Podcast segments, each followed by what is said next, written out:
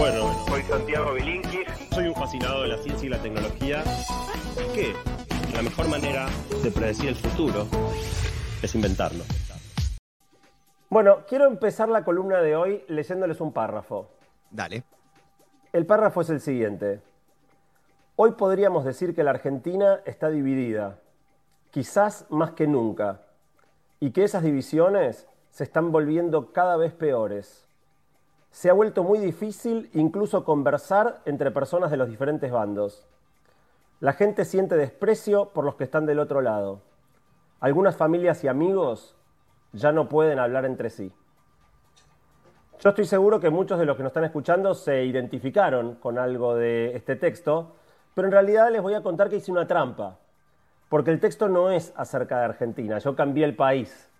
Ese es un texto escrito acerca de los Estados Unidos, eh, que yo traduje, cambiando el nombre del país, pero podría haber hecho lo mismo con textos brasileros, mexicanos, colombianos, británicos, catalanes, venezolanos, polacos, turcos, o sea, en casi todo el mundo se está escribiendo cosas muy parecidas para describir el estado de las sociedades. El grado de similaridad de lo que está pasando eh, en montones de países, Argentina incluida, eh, es impactante. Y en definitiva lo que esto muestra es que muchas sociedades están cada vez más polarizadas. Hay un montón de estudios científicos que intentan medir esto. eh, y se ve especialmente en las democracias occidentales, las más antiguas, las más estables, Estados Unidos, Australia, gran parte de los países europeos. La brecha entre los progresistas y los conservadores, entre la izquierda y la derecha, cada vez es más amplia y más extrema. Y el otro fenómeno eh, en este distanciamiento de los polos opuestos es que esto va acompañado de un aumento sostenido del desprecio por el contrario. O sea, ya no solo pienso distinto, sino que te desprecio y la intolerancia a ese pensamiento distinto. Como estadística, y de nuevo pensando que esto es un fenómeno que trasciende en mucho a la Argentina, en Estados Unidos el porcentaje de gente que tiene una opinión muy desfavorable del otro, o sea, en el caso de Estados Unidos, que es un sistema básicamente bipartidista, los republicanos que tienen una opinión muy desfavorable de los demócratas o viceversa, más que se duplicó en los últimos años. Cada vez más gente se agrupa en los extremos, aunque por supuesto nadie percibe la propia posición como extremo, ¿no? O sea, uno siempre se ve moderado. Moderado. eh, Claro. Abierto. Ah, exactamente, pero cada vez más gente se agrupa en esos extremos, las posturas opuestas se vuelven irreconciliables y se rompe la chance de dialogar, que es lo que la otra cosa que la nota, este párrafo ponía arriba de la mesa, ¿no? La cantidad de veces que nos encontramos en familia, con amigos y la conversación se vuelve imposible. En definitiva, la polarización, que es este- el fenómeno, acá lo llamamos la grieta, pero eh, técnicamente es la polarización, es un fenómeno global que está haciendo un daño muy grande a la salud de las democracias y a los vínculos entre las personas en el mundo entero. Montones de sociedades están quedando empantanadas y divididas entre posturas políticas cada vez más distantes. Para pensar este problema, ustedes saben que eh, uno de los sellos eh, distintivos de esta columna es las encuestas. Bueno, hice una encuesta y por tercera vez en el año la encuesta explotó, o sea, más de 6.000 personas contestaron, 6.300 hasta hoy temprano, eh, justamente para tratar de medir qué está pasando en la Argentina respecto de este fenómeno global de la polarización. Fue una encuesta muy difícil de armar porque era fundamental para que funcione que la gente la percibiera como 100% balanceada. Si la gente rápidamente le atribuía a la encuesta el estar tratando de, de jugar para un lado o para el otro, eh, la, la encuesta no, no iba a funcionar. Bueno, y la buena noticia, por suerte, es que la última pregunta de la encuesta era, ¿te pareció que esta encuesta favorecía a alguien? Y 96% opinó que no. O sea, realmente hice un laburo muy finito, muy cuidado, para que uno pudiera ver que era absolutamente equidistante respecto de las dos posiciones principales que eh, se sostienen en la Argentina hoy en día. Igual, una aclaración muy importante, es que la encuesta giraba no en torno al contenido ideológico, sino a la manera de relacionarse con las ideas propias y las ideas. No me importaba qué piensa uno y qué piensa otro. No me importaba cuántos hay de uno y cuánto eso que lo hagan los encuestadores electorales. Lo que me importaba era la relación que cada persona tiene con su propia ideología política y con la ideología opuesta. Y la primera conclusión, que no por obvia eh, deja de ser importante mencionar, es que confirma que la sociedad argentina está efectivamente muy polarizada. La primera pregunta era si estabas muy identificado con el Frente de Todos, levemente identificado con el Frente de Todos, no identificado con ninguno de los dos, levemente con Juntos por el Cambio o muy identificado con Juntos por el Cambio. Esto dejaba básicamente, en teoría, cinco grupos, eh, con uno muy particular, muy interesante, que es el del medio. El del medio es el que no está con ninguno, que no son necesariamente de centro, porque pueden estar más a la izquierda que el de más a la izquierda o más a la derecha del de más a la derecha o en el medio. O sea que no, es necesariamente gente de centro, pero sí es gente que no, no está identificada con ninguno de los dos grupos. Y para evitar quedar inscripto justamente en la propia, para evitar despertar la susceptibilidad de los que nos escuchan y que la columna quede teñida de la animosidad que caracteriza a la polarización, no voy a comparar cómo son los seguidores del Frente de Todos con los seguidores de Juntos por el Cambio. Lo que voy a hacer es agrupar a los muy identificados, con cualquiera de los dos que estén, y a los levemente identificados eh, y mezclarlos. O sea que no, me, interesa, por lo menos en este análisis, separar cómo son unos y otros. ¿Por qué no interesa? Bueno, porque el segundo hallazgo interesante de la encuesta es que son idénticos. Los muy identificados de un lado de nuevo, mirado desde la relación con las ideas, ¿no? Obviamente del contenido ideológico, que es opuesto, ¿no? Ahora, mirados eh, respecto de cómo se relacionan con sus ideas y cómo se relacionan con las ideas contrarias, los que están muy identificados con un grupo o con el otro son básicamente iguales con el signo cambiado.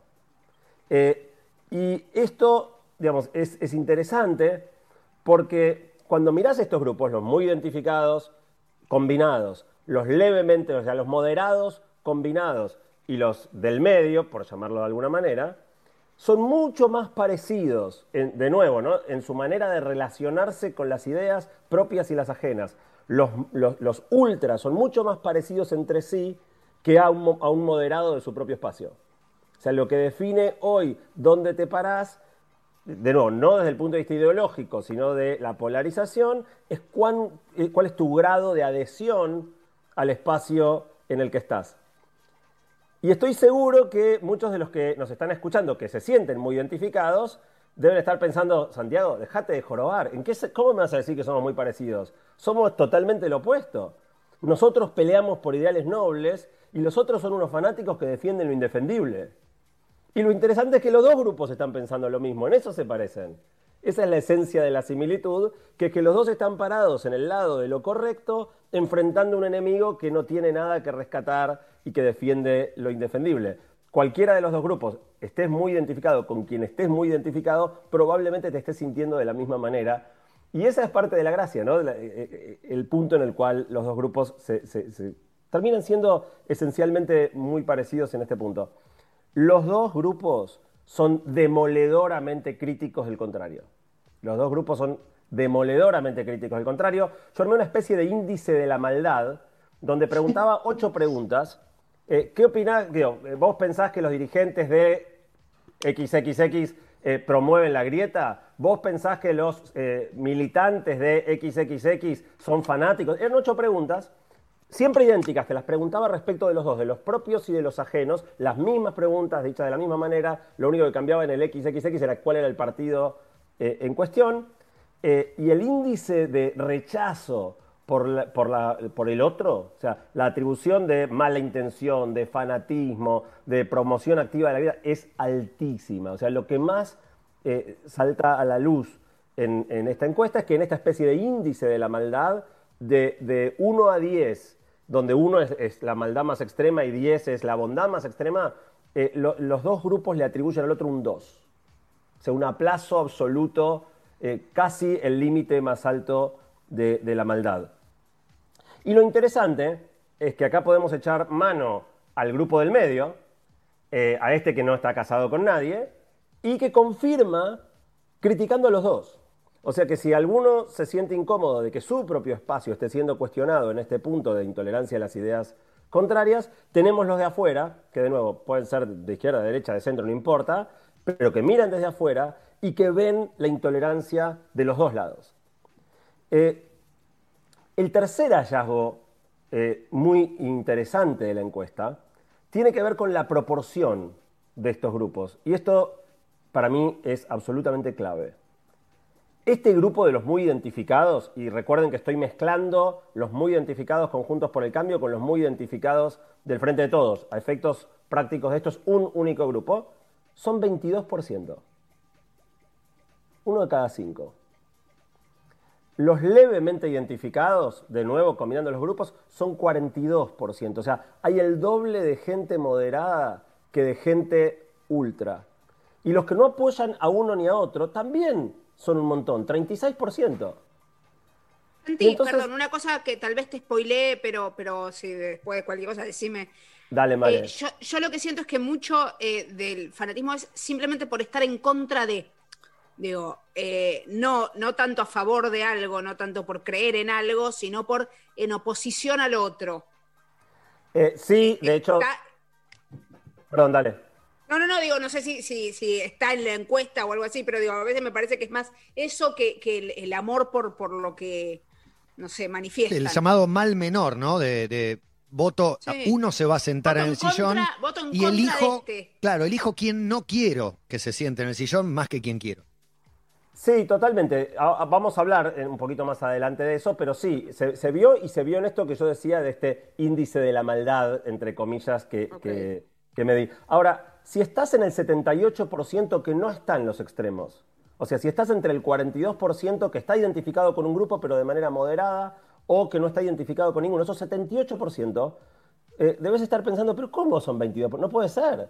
Si todos son ultra, si lo que escuchás en todos lados es fanatismo, ¿cómo vamos a ser 78% los, los que no?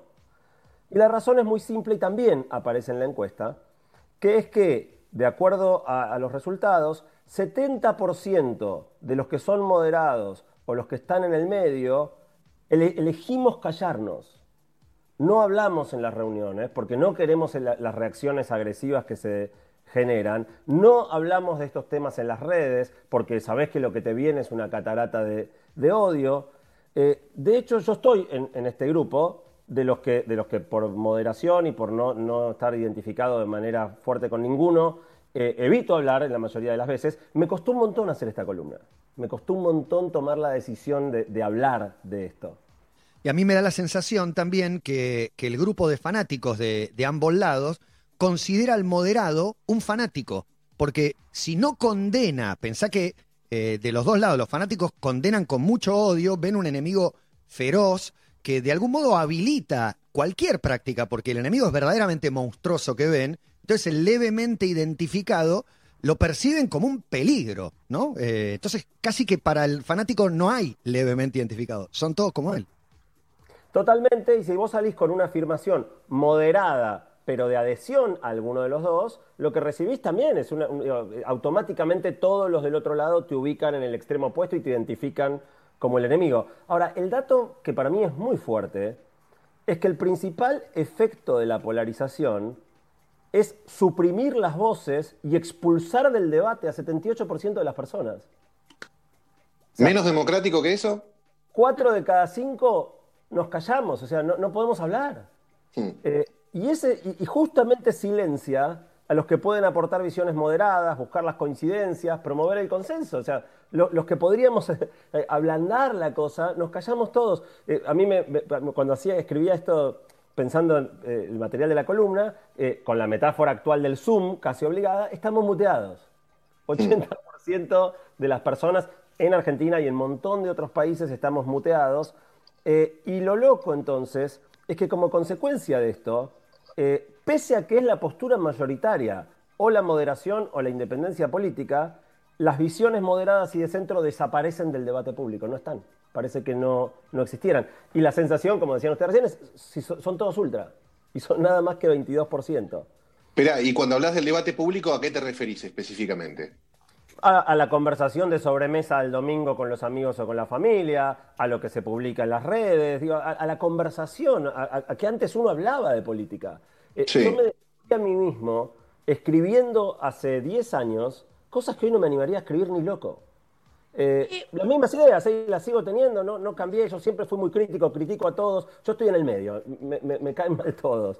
Eh, Pero- me a criticar a, a- cualquiera, ahora no quiero criticar a ninguno, porque a cualquiera que criticas el otro cree que sos un ultra de la contra, o sea, entras en una dinámica que, que- que yo por lo menos no, no Y, la y puedo terminó con la autocrítica también. Pareciera que no existe más la autocrítica porque le haces el juego a, a la contra eh, con Sos la funcional. autocrítica. Entonces, no se puede, ¿viste? Tampoco eh, ejercer una autocrítica dentro de ningún espacio. Igual yo te pregunto algo, porque yo siempre pensé que era algo de ahora, ¿no? Yo creo que ahora las redes lo hacen absolutamente visible. Pero cuando vos hablas con gente más grande, tal vez te dice, no, en la época de Perón, y te vienen con esa grieta que había en ese momento, como que esto no es nuevo, y que se han peleado familias y que se han roto relaciones por eso.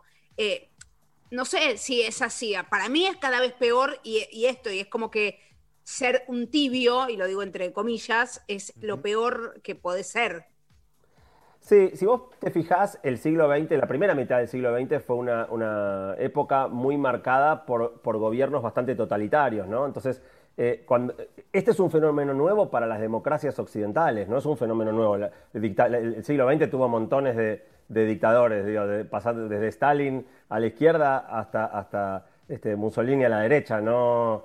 Eh, eh, el fenómeno no es nuevo, lo que sí es nuevo es la contaminación muy fuerte de la democracia y la supresión del debate que esto genera en un entorno que en teoría tenés plena libertad para hablar, porque nadie me impide, o sea, yo no pongo en nada en duda la libertad que yo tendría hoy en teoría de decir lo que quiera. Entonces, la segunda cosa que quiero pensar en la columna de hoy es cómo puede ser que esto esté pasando en tantos lugares al mismo tiempo. O sea, hay que buscar una causa, porque no puede ser casualidad.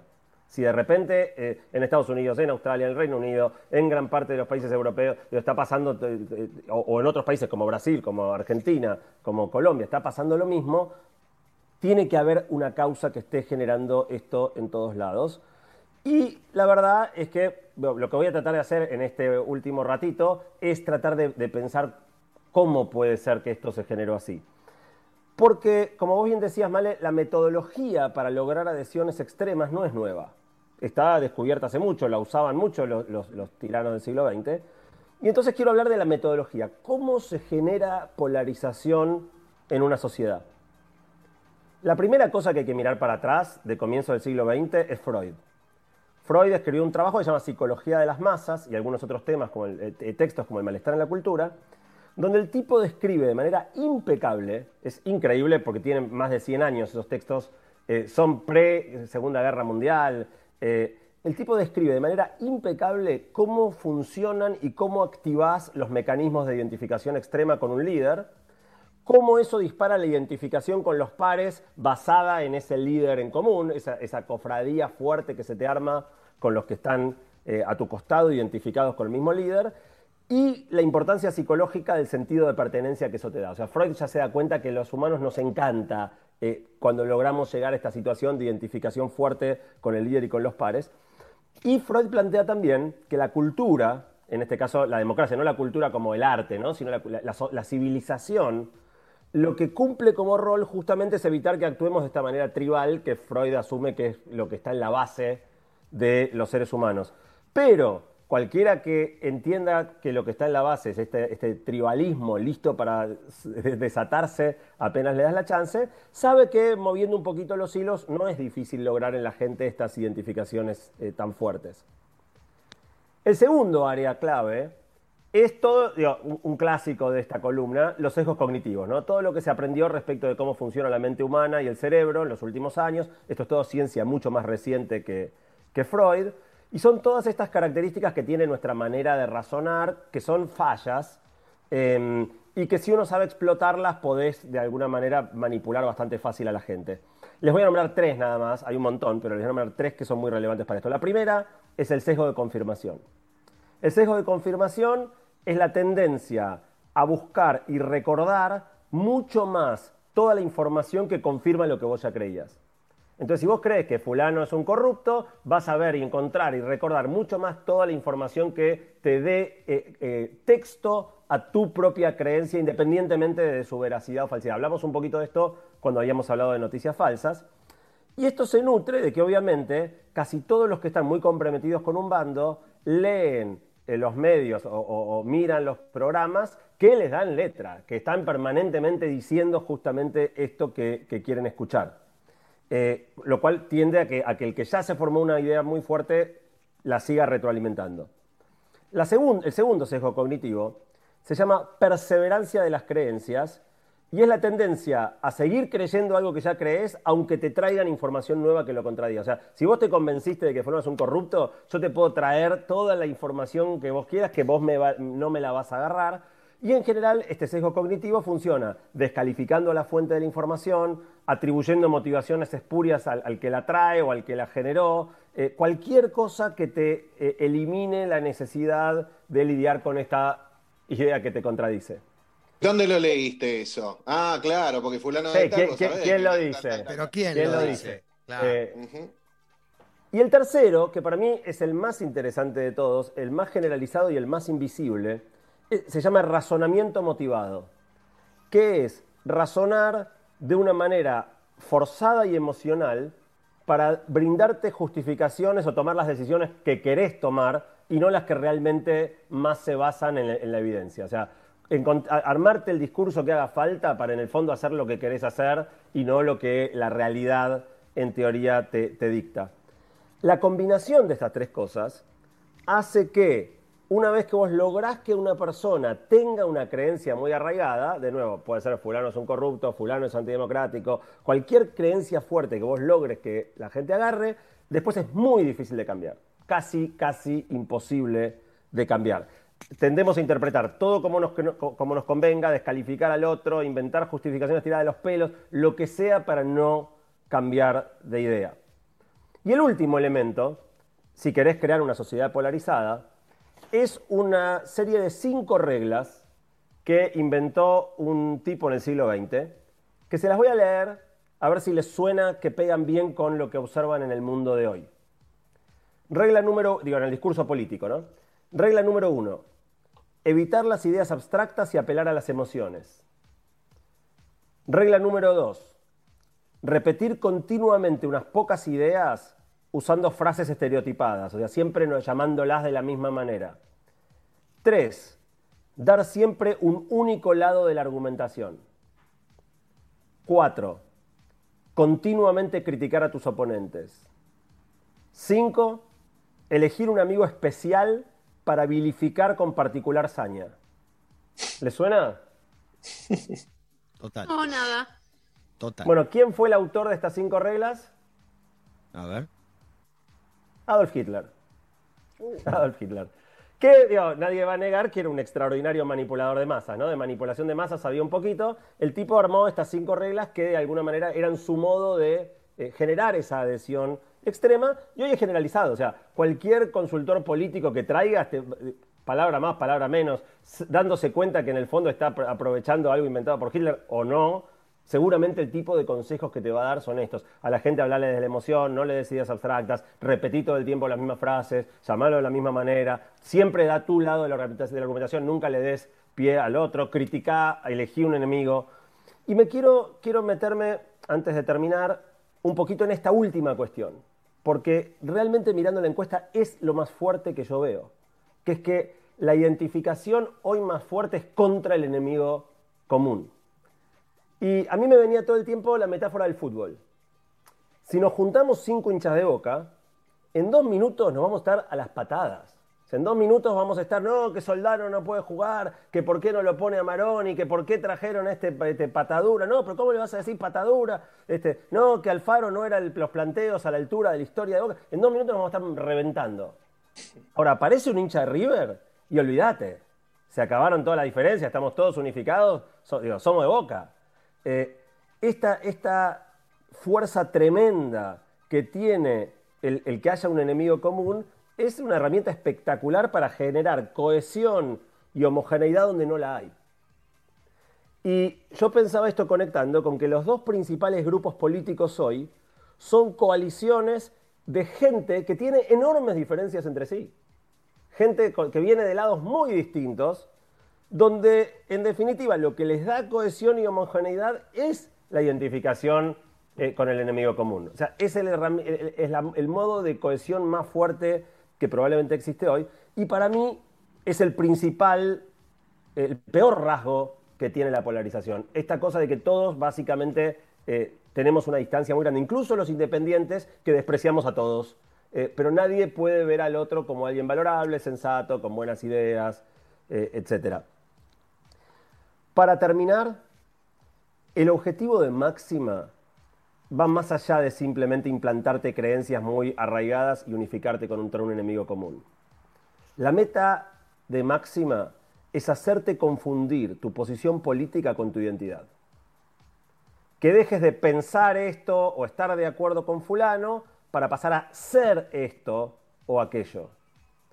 Si logran generarte un nivel de identificación tal que vos sos tal cosa, ya no, no, cualquier cosa que te cuestione tu postura, ya no te está cuestionando una idea, te está cuestionando a vos. Te está cuestionando la esencia de lo que sos. Eso convierte al que piensa distinto, de nuevo, ya no en, en alguien que disiente, en una amenaza a tu coherencia misma como persona. O sea, cuando vos haces de tu ideología la definición de lo que sos, es un problema enorme. Y digo, hay montones de personas que directamente cambian la foto de su perfil de la red social por la cara de un político. Hay tatuajes. Tatuajes. Ahora, si te convencieron de que cambies tu foto por la cara de otra persona, sea quien sea esa persona, lamento decirte, pero te ganaron y te convirtieron en el peón del tablero de ajedrez de otro. Estás jugando para otro, desaparecido vos mismo detrás de la masa. Esta es la trampa en la que nuestras sociedades están metidas y de las que en este momento todos nosotros somos a la vez culpables y víctimas. Y el tema es serio porque 62% de las personas que contaron la encuesta están de acuerdo en que la polarización pone en riesgo la democracia. No de la antigua manera donde podía haber una interrupción del orden institucional, donde podía venir este, un gobierno. No, no se trata de eso pone en riesgo la democracia en tanto elimina la posibilidad del debate civilizado, del disenso, de la construcción, de, armar cosas parejas. Eh, pero bueno, hay una salida. Hay una salida y en la columna del mes que viene vamos a hablar de qué podemos hacer cada uno de nosotros para tratar de contribuir a salir de esta encrucijada y que tal vez este 78% que hoy no nos animamos a hablar podamos sacar el mute y recuperar nuestra voz. Te iba a hablar justamente de la, de la democracia y utilizar los argumentos que, usaste también, ¿no? Que, digo, lejos de, esa mirada del que cuestiona la democracia, está pidiendo una intervención militar con todo lo que eso significa, hoy me parece que, que se la puede cuestionar desde otro lugar.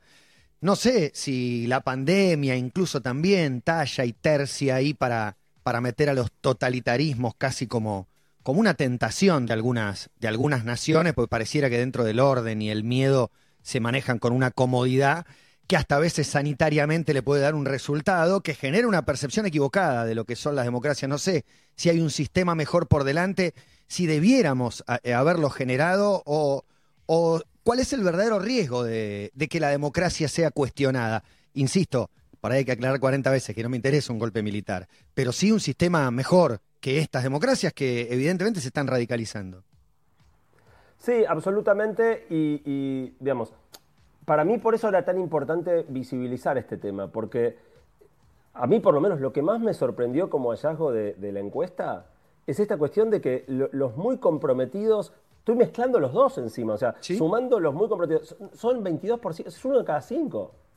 Y en el medio estamos jamón del sándwich, un montón de gente que está con alguna de las dos agrupaciones, pero tiene una perspectiva moderada, o gente que no está con ninguno de los dos. Eh, y, eso. O, por ahí te gustan ideas de los dos lados también, ¿eh? Puede pasar. por supuesto, o sea, eh, no está, cuando no estás fuertemente identificado con ninguno, podés tomar cosas buenas.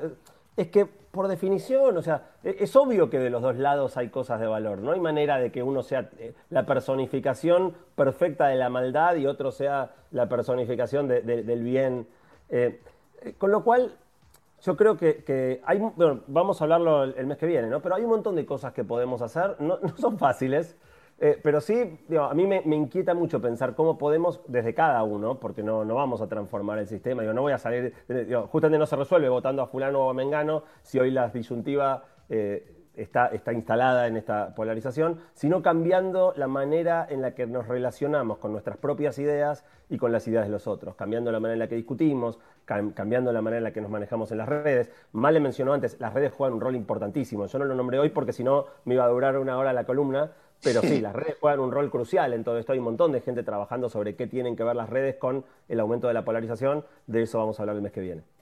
Genial, porque me parece que también cambió el, el lenguaje del debate. En las redes uno muchas veces se descarga y no se da cuenta eh, el- las palabras que utiliza, eh, incitando al odio y las reacciones de, de otra gente que te comenta y así se va haciendo como esto, ¿viste? Un- un- una maraña de, de odios, de reacciones, de miedo al diferente. Está buenísimo que el mes que viene hablemos de esto. Sí, y, y retomo recién lo que decía Matías, ¿no? O sea, es loco como en el medio de una pandemia las cuestiones sanitarias se tiñeron de polarización.